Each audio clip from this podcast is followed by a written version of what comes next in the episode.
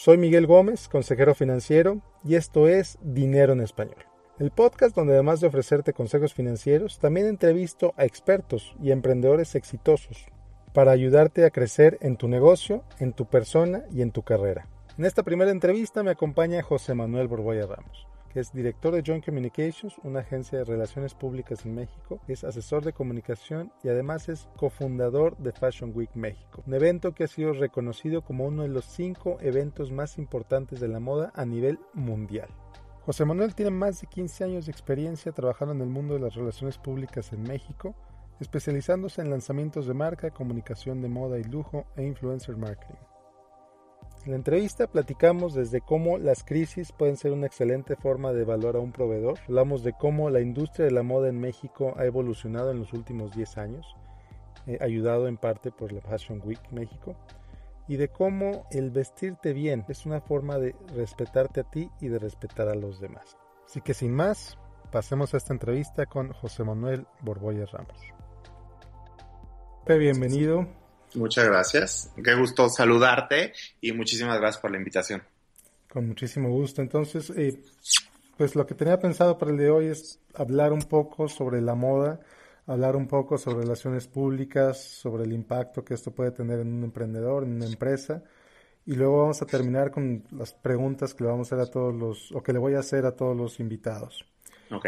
Entonces, eh, bueno, pues todos estos años, todos estos años trabajando en moda, trabajando en relaciones públicas, ¿qué es lo que te apasiona de la moda? Platícame. Mira, a mí más lo que me apasiona de la moda en general, eh, a mí lo que más me apasiona son, es hacer eventos grandes, eventos que le hagan ilusión a la gente. Y cualquier evento que toque alguna pasión de alguien, eh, evidentemente tiene eh, pues te regresa muchísimas satisfacciones, ¿no? Y nosotros, eh, con el equipo de, gente súper profesional a la que les aprendo mucho, este, uno de mis socios, Cory Crespo, siempre dice que a la gente hay que llegarle a través de sus pasiones. Sus pasiones son el deporte, sus pasiones son el espectáculo, sus pasiones son eh, la moda, sus pasiones son el arte y la música. ¿no? Son como las grandes pasiones de la gente. Y si tú les llegas a través de ellas, es muchísimo más fácil conectar con, la gente, con el público objetivo. Entonces, eh, encontramos en la moda un nicho para conectar con la gente y comunicar diferentes marcas. Por ejemplo, nuestro patrocinador principal, que es Mercedes-Benz, es donde hace todos sus lanzamientos de sus coches.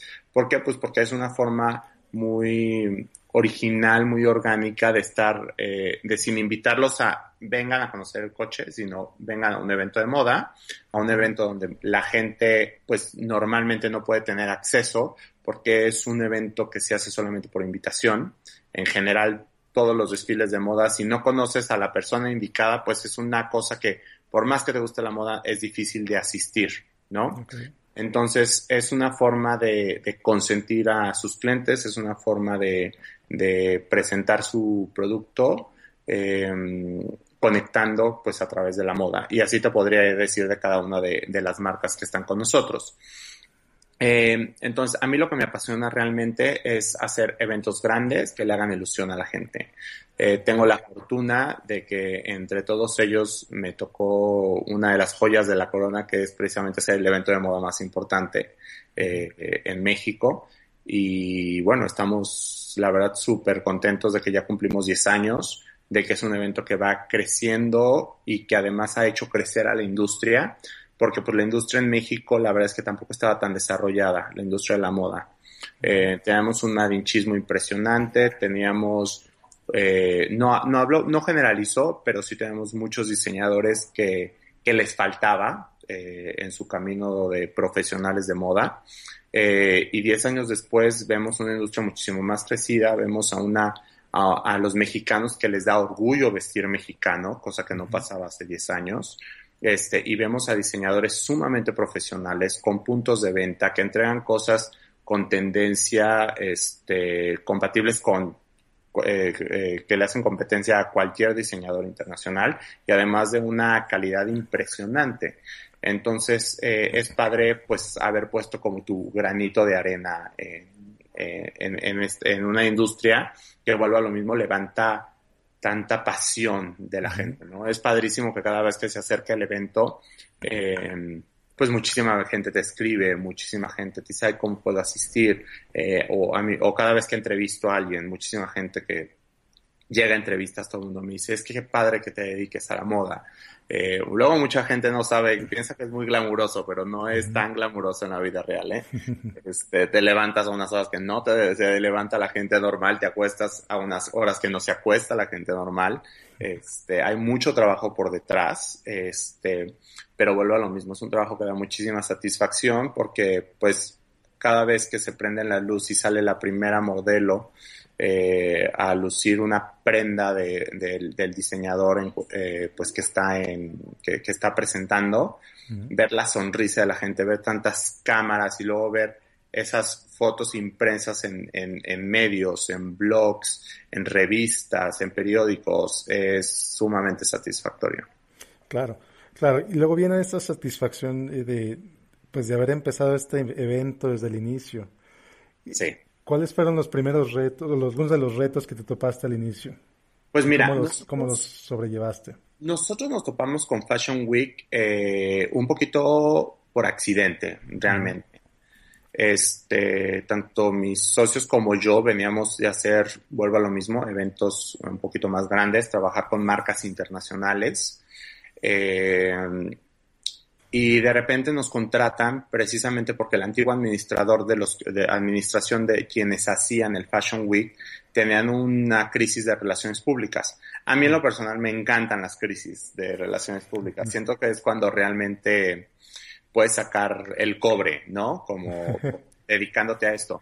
¿Por qué? Porque la verdad es que sí creo que está un poquito eh, mal catalogada o mal percibida nuestra profesión. Este, Mucha gente nos percibe como gente un poquito superflua o gente nada más, ya sabes, el, te imaginas unas relaciones públicas y te imaginas a una niña guapa en tacones, ¿no? Es lo que la gente se imagina. Este, entonces, eh, pues mucha gente dice, ay, pues qué padre, te la pasas en fiestas, ay, qué padre, te la pasas en cócteles, o ay, pues qué tan difícil debe ser organizar un lanzamiento de tal marca, ¿no? Este, entonces, en las crisis en particular, que es cuando en verdad nadie más las puede resolver más que un public relacionista, entonces pues ahí es cuando te sacas el, te sacas el cobre. Entonces, en particular, no le deseo la crisis a ninguno de mis clientes, pero tengo que confesar que me gustan. Entonces, volviendo un poquito, eh, Fashion Week, la antigua administración estaba precisamente en una crisis de relaciones públicas porque mm, el Fashion Week en aquel entonces era percibido un poquito más como una fiesta donde el pretexto para juntarse era ver los diseños del talento mexicano, ¿no? Eh, como ya lo platiqué anteriormente, no generalizo, pero la gran mayoría de ellos, eh, pues no presentaban colecciones, pues dignas de una pasarela. Este, entonces, por consiguiente, no iban los editores, no iban los compradores. Los compradores es algo que todavía nos cuesta un poquito de trabajo, pero no iban los compradores, no iban este, los editores y no iba la gente correcta que tenía que ir a un desfile de modas, ¿no? Eh, recordemos que los desfiles de moda, eh, los Fashion Weeks originalmente se llamaban Press Day, precisamente porque eran para la prensa, para que se mostraran las colecciones, para que se le mostraran las colecciones también a los compradores, pudieran hacer los encargos, eh, los, los, de, los de prensa pudieran hacer sus shootings y seis meses después la misma ropa que estabas viendo en la pasarela la estabas viendo en el punto de vista y en tu revista favorita, ¿no? Así es como funcionaba el sistema hace años. Eh, ahorita ha cambiado un poquito, pero bueno, todavía hace 10 años así funcionaba. Entonces, pues no puedes hacer un evento que no está cumpliendo con su razón de ser. Em, entonces nos llaman eh, precisamente por la muy buena relación que siempre hemos tenido con la prensa mexicana de distintas fuentes. Y ponemos, em, pues no se trataba de alzar el teléfono y pedir favores de, oye, please, fulanita de tal o editora de Vogue, o editora de Harper's, o editor de, bueno, GQ, estaba empezando GQ, o de la revista que quieras. Oye, por favor, ven con nosotros y siéntate, no haznos el paro. No se trataba de eso, se trataba de componer desde, desde las bases el problema. Y el problema era una mejor producción, tener unos mejores horarios, tener mejores diseñadores, empezarle a dar credibilidad al evento, ¿no? Entonces, nos, en, lo que hicimos como, como agencia, este, en aquel entonces no era Joint, eh, yo estaba en Fleischmann y la agencia que se encarga de toda la parte de producción es, eh, es de mis socios, que es Colors. Eh, entonces empezamos a hacer como, pues componer todo desde, desde los cimientos. Eh, nos involucramos no solamente, te digo, en la parte de relaciones públicas, sino nos involucramos también en la parte comercial y para que los, los, las marcas que participaran tuvieran mucho más sentido y que también a su vez ellas sintieran que era mucho más recíproco la inversión que le estaban haciendo. Entonces, estábamos pues campañas de marketing y comunicación integrales, donde el pretexto era el evento, pero que al final de cuentas ellos se lo, lo vieran regresar, ellos hubieran regresado su inversión. Eh, nos, nos encargamos también cosas de producción, en tener una muchísimo mejor producción en cuanto al venue, en cuanto a cosas tan sencillas para la gente como las que pueden ser las luces, maquillaje, el equipo de maquillaje, el equipo de peinado, pues que realmente tienen, pues no es tan sencillo y tiene una razón de ser este, y tienes que tener a los mejores de la industria en ellos precisamente para que todos esos pequeños detalles den como resultado un gran evento, ¿no? Eh, cuando nos dimos cuenta que los problemas iban muchísimo más allá, sino también era una cuestión de reputación, una cuestión de ambiente entre los diseñadores, que era muchísimo más difícil de reparar. Entonces nosotros tenemos nuestro propio evento que se llama Fashion. Era un evento muchísimo más sencillo, era un evento de dos días, que se hacía eh, en el centro de la ciudad, después se pasó a la Condesa, eh, y donde los diseñadores buenos, que nosotros creíamos buenos, imagínate, de 40 diseñadores que presentaban, solo nos quedamos con 8, ¿no? 8 que nosotros creíamos que valían la pena. Este, entonces, hacemos esa abstracción eh, los diseñadores también tenían un descontento, de hecho también estaban pensando en armar su propio evento. Este, entonces, bueno, lo que hicimos fue juntarnos con nuestra experiencia ya este, en, eventos de moda, tanto en la parte comercial como en la parte de producción en la parte de relaciones públicas.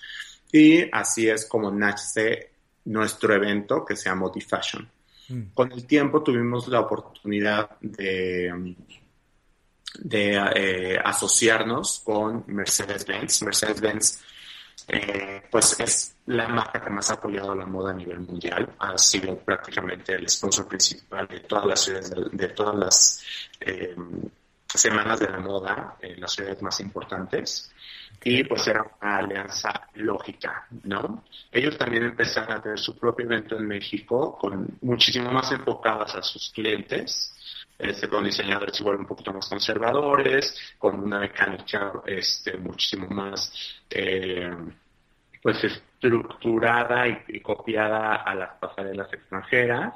Este, y cuando hacemos la unión precisamente pues ponemos todo este dinamismo que traíamos nosotros, energía, eh, hacer las cosas de una manera mucho más original, con pues toda la experiencia que trae una marca a nivel internacional como puede ser Mercedes-Benz. Entonces, fue una alianza bastante benéfica para los dos lados.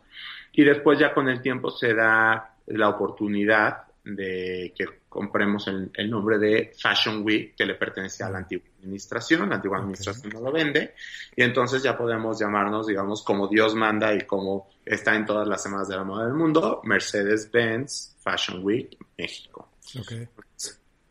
Ahí es cuando ya empezamos como esta carrera eh, precisamente tener este nombre te da algunas ventajas como pertenecerse al calendario oficial de la moda. Este, además, pasa algo muy afortunado para nosotros que es eh, justo seguimos después de la de, de Fashion Week París. Mm. Entonces es una cuestión de suerte realmente. Este, pero pues eso nos da mucho beneficio a nivel como reputación, ¿no? O sea, somos la quinta en el orden.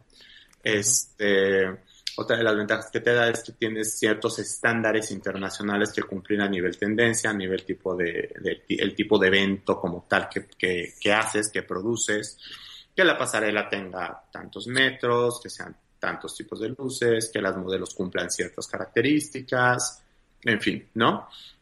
Y eso ha hecho que después de 10 años tengamos un evento sumamente sólido, un evento que ha cumplido muchísimas metas este, y que está catalogado ya como uno de los mejores del mundo. Y no lo digo yo, lo dice eh, revistas como Vogue Internacional. Vogue Internacional hace dos ediciones nos catalogó como el quinto Fashion Week más importante del mundo. Este, es aunado que México ahorita está viviendo, a pesar de todas las malas noticias que hay en México, eh, México por otro lado también está viviendo un muy buen momento en cuanto a turismo, en cuanto a, a, industrias creativas eh, mexicanas. Los arquitectos mexicanos son reconocidos, los diseñadores industriales son reconocidos, las modelos son reconocidas, los actores son reconocidos, los directores son reconocidos y también los diseñadores de moda mexicanos son reconocidos. México está de moda en general a nivel mundial, ¿no? Entonces, creo que fueron momentos muy afortunados los que se presentaron. Un evento sumamente sólido, reconocido, que compite con cualquier evento de talla internacional. Y por otro lado, pues que los mexicanos estamos de moda y que las industrias creativas en México están viviendo su mejor momento. Eh, así que somos capital mundial del diseño en el 2018. Este, eh, con, Design Week. Eh, es la dirección de un muy querido amigo, Emilio Cabrero, es, que ha hecho un trabajo pues extraordinario que no solamente ha salpicado a la industria de, de ha beneficiado a la industria de arquitectura eh, y diseño, sino pues nos ha salpicado al resto de las industrias creativas, ¿no? Este, ¿Por qué insisto tanto en las industrias creativas? Porque creo que las industrias creativas es de lo que se debe de aprovechar un país para que haya buenas noticias sobre él, ¿no?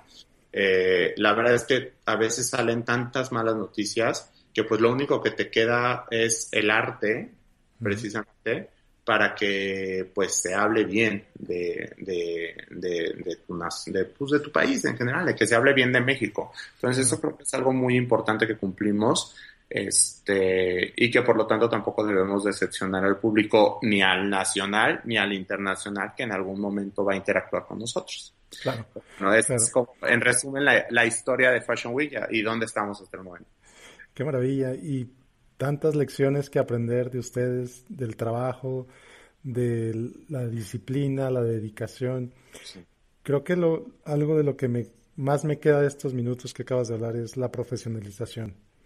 La importancia de ir profesionalizando no solo lo que haces, sino salpicar a los demás, que los demás profesionalicen su propio trabajo. Eh, ¿Qué crees que, que, cómo tú como eh, participante de la industria, pero también al mismo tiempo como, pues no eres diseñador, pero por ejemplo, puedes evaluar cómo un diseñador es más profesional que antes? ¿Qué es lo que cambió en él o en ella que ahora es más profesional?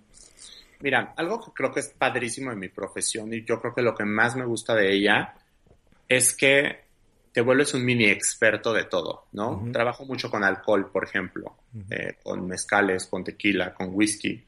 Y yo, sin beber whisky, sin beber tequila, soy mezcalero, pero sin beber whisky, sin beber tequila, pues soy un mini experto de un whisky, un tequila. O sea, te puedo, yo creo que hasta te podría dar una cata, no tan profesional, pero te, te la saco. Te defiendes. Me defiendo. Igual, la verdad es que no me considero un experto en moda. No soy alguien que ha un fashion victim que está tratando de conseguir todo lo último y que en mi guardarropa, o sea, en mi guardarropa hay camisas blancas, camisas azules, pantalones de mezclilla y tenis blancos, porque así me he visto, soy como de un uniforme, ¿no? Este, pues realmente no soy como un fashion victim, pero sí también creo que me puedo defender en algunos temas de moda, ¿no? Entonces es algo que a mí me fascina de mi profesión, que te vuelves como un mini experto según los tipos de clientes que tengas. Claro. Entonces sí, sí creo que puedes llegar a tener las credenciales precisamente para, pues, para calificar el trabajo de alguien, ¿no? Y en este caso, además, que a mí me ha tocado vivir, pues no es algo que me han platicado, es algo que me ha tocado vivir hace 10 años, pues sí puedo además compararlo. No es solamente, ah, bueno, ya sé porque soy un mini experto en el tema, este, sino además me tocó vivirlo, entonces puedo hacer las comparativas Em, creo que se nota, uno, desde la calidad del trabajo que le entregan a la gente. O sea, antes había colecciones que cosían ahí mismo, este, eh, o que comprabas y en la primera lavada se desbarataban. Eh, entonces, uno, en la calidad. Dos, la gente, y sobre todo eso le pasa mucho a la gente creativa. un creativo tiene que tener la suficiente humildad para decir, ok, si mi trabajo está increíble, pero una cosa es hacer algo increíble y hacer otra cosa es hacer algo increíble y que además se venda. ¿no? claro. Porque a mí de qué me sirve sí tener un vestido espectacular o un traje padrísimo, pero pues que al final de cuentas es un traje que no le va a quedar a mi público, ¿no? Ok, entonces yo tengo que diseñar para la gente que me va a comprar. Pues, eso es algo que también creo que poco a poco se ha, ido evolucionando hacia el, hacia la buena, eh, hacia el buen sentido. Y, y, los diseñadores ahora hacen colecciones, no solamente colecciones súper fumadas que sirven para el show, sino además colecciones que la gente quiere adquirir. Y la verdad es que la tendencia, muchos diseñadores de México hacen tendencias muy buenas. O sea, realmente eh, te lo puedes comparar con cualquier buen diseñador, eh, con genios de la moda. Este, pero bueno, aterrizar un poquito eso, ¿no? De, de su creatividad, aterrizarla a algo que, al final de cuentas, se venda. Y eso me, me lleva al otro punto, la otra evolución que he visto a lo largo de estos 10 años es precisamente esta visión de negocio mm. que antes, antes muchos no los tenían. Vuelvo a lo mismo, no generalizo, pero sí creo que la gran mayoría no, los no lo tenían. Que también es un, bueno, creo que en todos los negocios siempre es así, pero en las industrias creativas es, hace como mucho hincapié, ¿no? Porque muchas veces el creativo prácticamente casi por lógica no va a ser bueno en los negocios. No digo que haya las excepciones, pero es como, el, no sé, el típico que te dice, pues, no sé, un doctor casi por lógica va a ser una persona que igual no va a ser tan social. O un comunicólogo casi por lógica es alguien que no te va a saber sumar dos por dos, ¿no? Son como ciertos clichés, pero que al final de cuentas sí son ciertos. Claro. Por Entonces, este, pues un diseñador igual no es tan bueno en la parte de negocios. ¿Por qué? Porque su mente trabaja de otra forma. Ni siquiera es porque él tenga la culpa o porque no se preparó. Simplemente él usa otra parte de su hemisferio este, del cerebro y pues su mente trabaja muy diferente a la que, a, la, con la que trabaja un administrador, por ejemplo, ¿no? Entonces, haber entendido que necesitan esa mancuerna también fue algo que he visto a lo largo de estos 10 años. Los diseñadores ya saben que necesitan una mancuerna que los aterrice, que sea el arquitecto para que esos sueños se vuelvan una realidad. Este, entonces, que empiecen a tener una visión de su negocio, no solamente en la parte creativa, sino también en la parte, pues, de negocio. Claro. Entonces, hacen colecciones muchísimo más comprables, ya tienen puntos de venta y no se queda solamente en un desfile espectacular, sino pues que ya lo puedo ver, lo puedo comprar online, lo puedo comprar en su, en su tienda, este, o si lo quieren en Japón, lo puedo mandar a hacer y cumplir con una producción en Japón. Entonces, eso es como los, los, los tres grandes rasgos que he visto. Okay. ¿Y crees que tiene que ver, o qué tanto tiene que ver la humildad en un, creativo, en un diseñador, en el reconocer, sabes que sí, esto es mi arte, soy buenísimo en eso, pero definitivamente necesito ayuda? ¿Qué tan fácil o difícil has visto que sea ese reconocer que necesitan la ayuda? Mira, creo que el éxito no solamente de los creativos, el éxito de cualquier eh, negocio muchas veces está precisamente en la humildad, en saber que tienes que para qué eres bueno tú y, y, reconocer que a veces no eres tan bueno para unas cosas y por lo tanto tienes que rodearte de gente mucho más inteligente que tú en esos aspectos, ¿no? No sé, si yo no soy bueno ganando clientes, bueno, pues me consigo a alguien que sea sumamente carismático y que sepa vender. Si yo no soy bueno haciendo números, entonces me consigo a alguien muchísimo más inteligente de, que yo, con carácter además, para que me baje y me aterrice y me sepa poner una cara dura de no podemos gastar en esto, no podemos gastarnos de ese presupuesto. Y si, o si yo soy sumamente creativo, este, pero pues no sé, no sé, me da muchísima pena dar entrevistas. Ok, entonces me consigo a un vocero que dé la cara por mí, ¿no? Este, siempre creo que para cualquier negocio es súper importante ser humilde, ser sincero contigo mismo y reconocer, híjole, pues yo para esto no la hago, no nací para esto.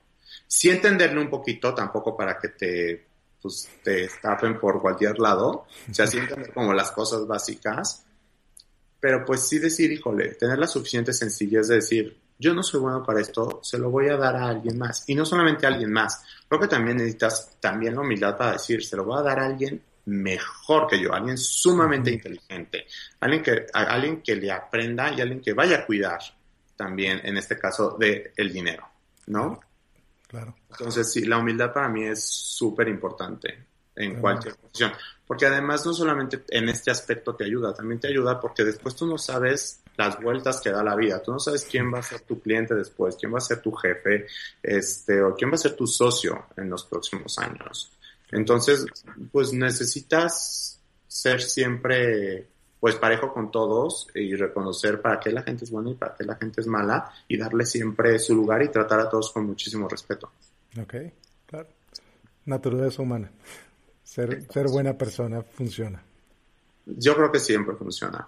Sí, y hay una barrera súper súper delgada entre ser buena persona y ser pues una persona que dejada, ¿no? Claro creo que tu dignidad también siempre debe ir por delante. Entonces, pues nada más que sepas diferenciar desde dónde te, de, qué es dignidad y qué es ser mala persona, y por otro lado también qué es ser buena persona y qué es ser, pues, menso.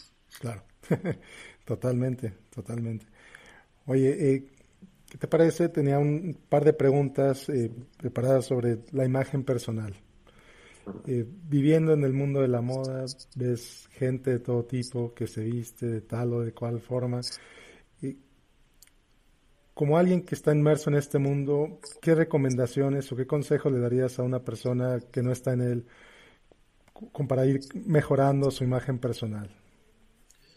Pues mira, creo que la regla básica de la imagen personal es que te sientas cómodo y te sientas tú, que no te sientas disfrazado. Entonces, tienes que primero saber con qué te sientes cómodo tú y con qué y, con qué te estás identificando, ¿no? Yo, por ejemplo, a mí me encantan los trajes. Yo podría ir de traje todos los días a la oficina, pero pues no es algo que se use en mi industria. Entonces, si me iría de trajes todos los días con corbata, pues igual y me podría llegar a sentir un poco incómodo o hacer que la gente se sienta incómoda, ¿no? Porque igual siente que no se sintió tan bien vestida. Pero por otro lado, igual y tampoco me voy a ir de pants todos los días. Aunque a mí me encanta andar en pants porque soy además una persona súper deportista, según yo, este, pues tampoco es lo correcto, ¿no? Entonces creo que debe de haber un balance siempre entre con quién te sientes bien, con quién te sientes cómodo sin estar disfrazado. Ok, no puedo ir de traje, pero igual me voy todos los días de camisita y de, con un buen blazer, ¿no? O no puedo ir de, de pants, pero sí me puedo ir con mis tenis, con un pantalón igual eh, bastante cómodo, una playera padre y un saquito. Entonces, siempre encontrar que te sientas cómodo, que te sientas tú, pero al mismo tiempo, porque creo que además vestirse bien ni siquiera es una cosa de pretensión, no es una cosa de autoestima, no es una cosa... Vestirse bien es de buena educación. Punto. Tremendo. ¿Por qué? porque vuelvo a lo mismo, puedes llegar a hacer sentir incómodo a la demás gente, ¿no?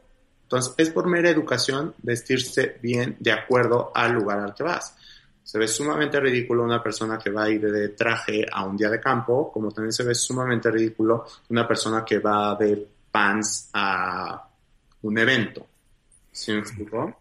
Entonces, eh, creo que el balance, te digo, está entre la comodidad, respetar tu estilo este, y la regla número uno creo que siempre debe ser auténtico y siempre debes tener como tu sello personal. No sé, eh, te gustan las camisas, usas siempre camisas súper bonitas, ¿no? Y que entonces si la camisa va a ser tu sello personal, entonces hazte camisas hechas a la medida o si no, ve y, ya cásate con una marca que sepas que te quedan perfectas, que te queda perfecto ese corte. Ah, bueno, pues entonces va a ser mi toque característico, las camisas. Entonces ya, si me pongo abajo jeans, si me pongo pantalón de vestir, si me pongo inclusive hasta un pants, pero bueno, es, es mi estilo, ¿no? Entonces, ser como también fiel a tu estilo creo que es lo mejor que le puedes hacer a ti mismo. ¿Por qué? Porque te da personalidad, porque te da un sello y porque inconscientemente creo que una persona que se respeta a sí misma y respeta su estilo y le es fiel a lo que ella cree, a ti, por otro lado, te da como muchísima confianza. Fíjate, tomas un tema importantísimo y es la parte del respeto propio. Creo que hablamos de respetar a los demás, siempre en todos lados te dicen respeta al vecino, trata al otro y demás, pero se olvidan o nos olvidamos de respetarnos a nosotros mismos. Y creo que eso es importantísimo, creo que es una lección importante de esta, de esta sesión. Y ¿cómo le dirías a alguien que, no conoce de autorrespeto o que a lo mejor lo tiene olvidado? ¿Cómo se te ocurre empezar a pensar en eso otra vez? A lo mejor, no sé. Mira, hay una frase que me encanta, que no sé quién la dijo, pero me encanta, que siempre la aplico para todo, que es, nunca te equivocas al hacer lo correcto. Entonces, cuando estés en momento de duda, creo que tienes que preguntarte, ¿estoy haciendo lo correcto? Y creo que aplica igual para el autorrespeto. ¿Estoy haciendo lo correcto para mí? O sea, es lo que a mí me conviene, no lo que le conviene a los demás, a mi pareja, a mis socios, a mis clientes, a mis compañeros de trabajo. ¿Me conviene a mí? Y si me conviene a mí, entonces creo que ya la segunda pregunta es hacia, ah, bueno, me conviene a mí, le conviene a la persona. Y no es ser egoísta es simplemente eh, ver, ver por tus intereses primero. Ahora, también vuelvo a lo mismo. Hay una línea súper delgada entre que esos intereses le hagan daño a alguien más o que esos intereses te hagan daño, te hagan te den beneficio a ti, pero también le den beneficio a los demás. Por eso es que creo que es importante la pregunta de ¿estoy haciendo lo correcto? ¿Por qué? Porque ya si me pregunto, ¿es lo correcto para mí? Sí. ¿Es lo correcto para eh, mi cliente? No. Ah, bueno, entonces ahí estoy teniendo un problema de ética. Claro. ¿Es lo correcto para mí? Sí. ¿Es lo correcto para mi cliente? Sí. Ah, voy. ¿Es lo correcto para mí? Para mí, no. ¿Es lo correcto para mi cliente? Sí. Entonces ahí otra vez tengo que valorar, sí. Pero creo que eso es una pregunta básica, nada más que a veces siempre nos la hacemos al revés. Primero preguntamos por el tercero y después por nosotros mismos. Tenemos que preguntar por nosotros y después por el tercero. Claro, excelente, excelentes puntos. Muchas gracias, Pepe. Vamos a cerrar con las últimas preguntas. Eh, si alguien te pregunta qué te dedicas, 10 segundos, ¿qué le contestas? Relaciones públicas. ¿Qué es lo que te motiva a levantarte cada mañana? El trabajo, me fascina, me fascina mi trabajo. Me encanta levantarme y saber que tengo la agenda llena de mil cosas para trabajar. Y qué maravilla que lo digas, porque ¿Cuánta gente no ve el trabajo como un castigo? ¿Cuánta gente no lo ve como un problema? ¿Cuánta gente quisiera evitar el trabajo a toda costa? Cuando en realidad el trabajo es lo que te, lo que te hace crecer, lo que te desarrolla, lo que te permite ser tú.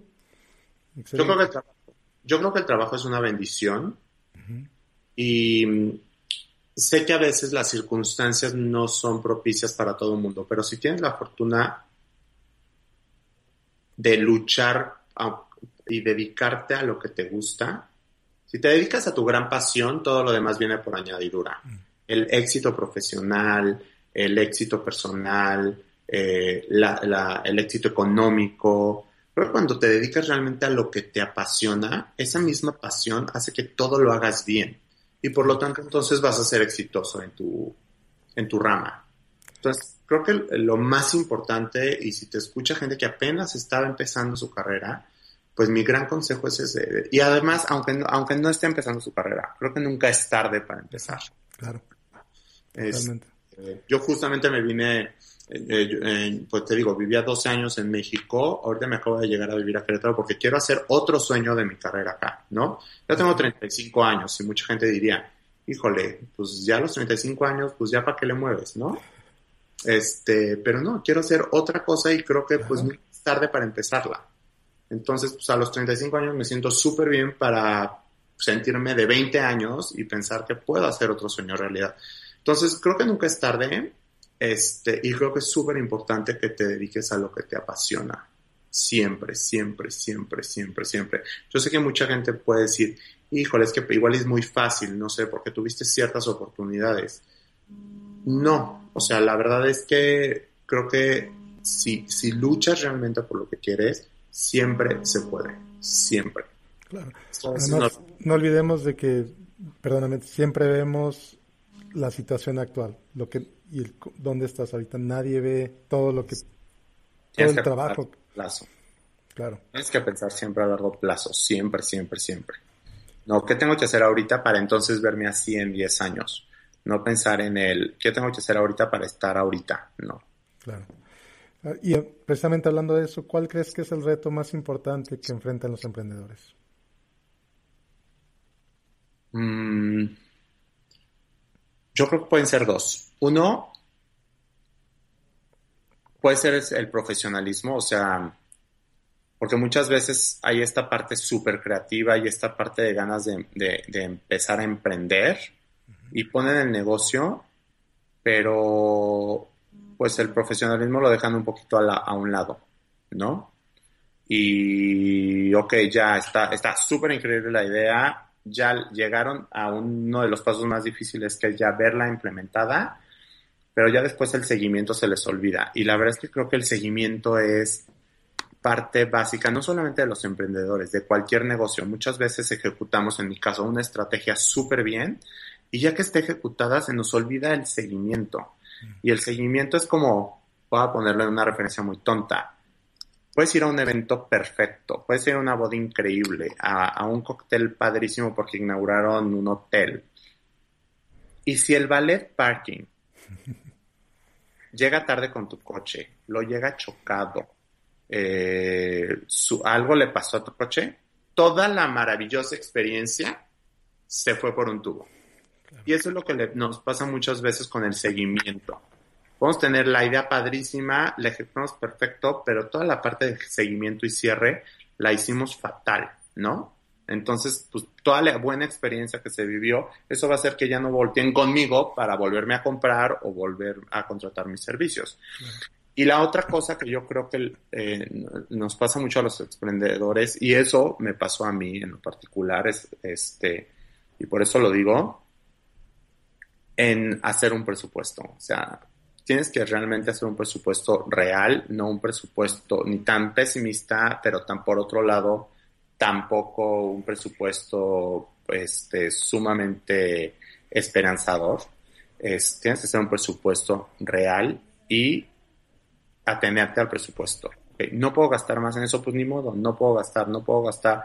Híjole, es que yo quiero comprar cuatro lechugas y solo me alcanza para dos, compra las dos lechugas.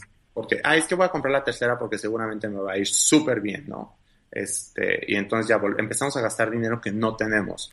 Entonces, ajustarte a tu presupuesto, creo que es algo que pues, todos, yo sé que es horrible, pero pues, bajarte los pantaloncitos y decirme, tengo que ajustar a mi presupuesto precisamente para no tener después problemas e ir cargando con problemas en el futuro. Claro, excelente. Dos últimas preguntas muy rápidas. ¿Qué libro, recurso, podcast, persona recomendarías a todos los emprendedores que leyeran o que conocieran? Mira, a mí me gusta mucho leer este este, me gusta mucho leer sobre negocios, eh, sobre, lo, sobre el, entender un poquito el panorama nacional y mundial, ¿no? Para ver qué tan conservadores o qué tan, tan libres podemos ser precisamente en la parte de presupuesto o qué medidas de precaución o, de protección tenemos que... Entonces yo creo que entender un poquito, tampoco creas que soy un experto en negocios y leo diario, ¿eh?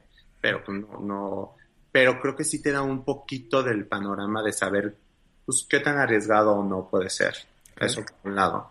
Este, y por otro lado, yo leo mucho sobre tendencias. Este, leo muchos medios, tanto eh, nacionales como internacionales, eh, sobre tendencias, para pues yo también estar un poquito de qué es lo que va a venir, para entonces yo adelantarme y, y hacer unas estrategias, vuelvo a lo mismo, no en pensando al día de hoy, sino pensando al día de mañana. Pepe, pues llegamos al final. Muchísimas gracias. Sabes, te lo agradezco muchísimo. Muchísimas lecciones de negocio, tu experiencia interesantísima. Muchas gracias por tu tiempo. ¿Algún otro mensaje que quieras dejar? Pues que se dejen con esas dos frases que te digo. No sé quién las dijo, pero a mí me encantan. Uno, nunca te equivocas al hacer lo correcto. Y la otra es pues que la pues, no es una frase, es algo muy general, pero que la gente realmente dedícate a lo que te apasiona. porque así no, así pues vas a ver el trabajo como una bendición, que es lo que realmente es. El trabajo es una bendición. Perfecto, muchísimas gracias Pepe. ¿Dónde te puede encontrar la gente en Twitter, redes sociales? En, mis redes sociales son en Twitter y en Instagram estoy como JM Borbo. Eh, ahí me pueden eh, seguir, me pueden preguntar también lo que contesto absolutamente todo, entonces con muchísimo gusto por ahí también les puedo contestar lo que, lo que guste. Perfecto, Pepe. Muchísimas gracias, qué gusto verte. Igualmente. Bueno, pues muchas gracias por haber escuchado esta entrevista. Nos vemos la próxima semana con más consejos financieros para ayudarte a mejorar tu vida. Si este podcast te parece útil, si este podcast te gusta, te pido dos cosas. La primera, que me dejes un review en iTunes, te toma 10 segundos, simplemente dejarme tus comentarios ahí. Y segundo, que te inscribas a mi lista oficial de suscriptores en miguelgomezconsejero.com, diagonal inscríbete. Nos vemos la próxima semana con más entrevistas, con más consejos financieros para ayudarte a mejorar tu vida. Muchísimas gracias por escucharme. Hasta la próxima.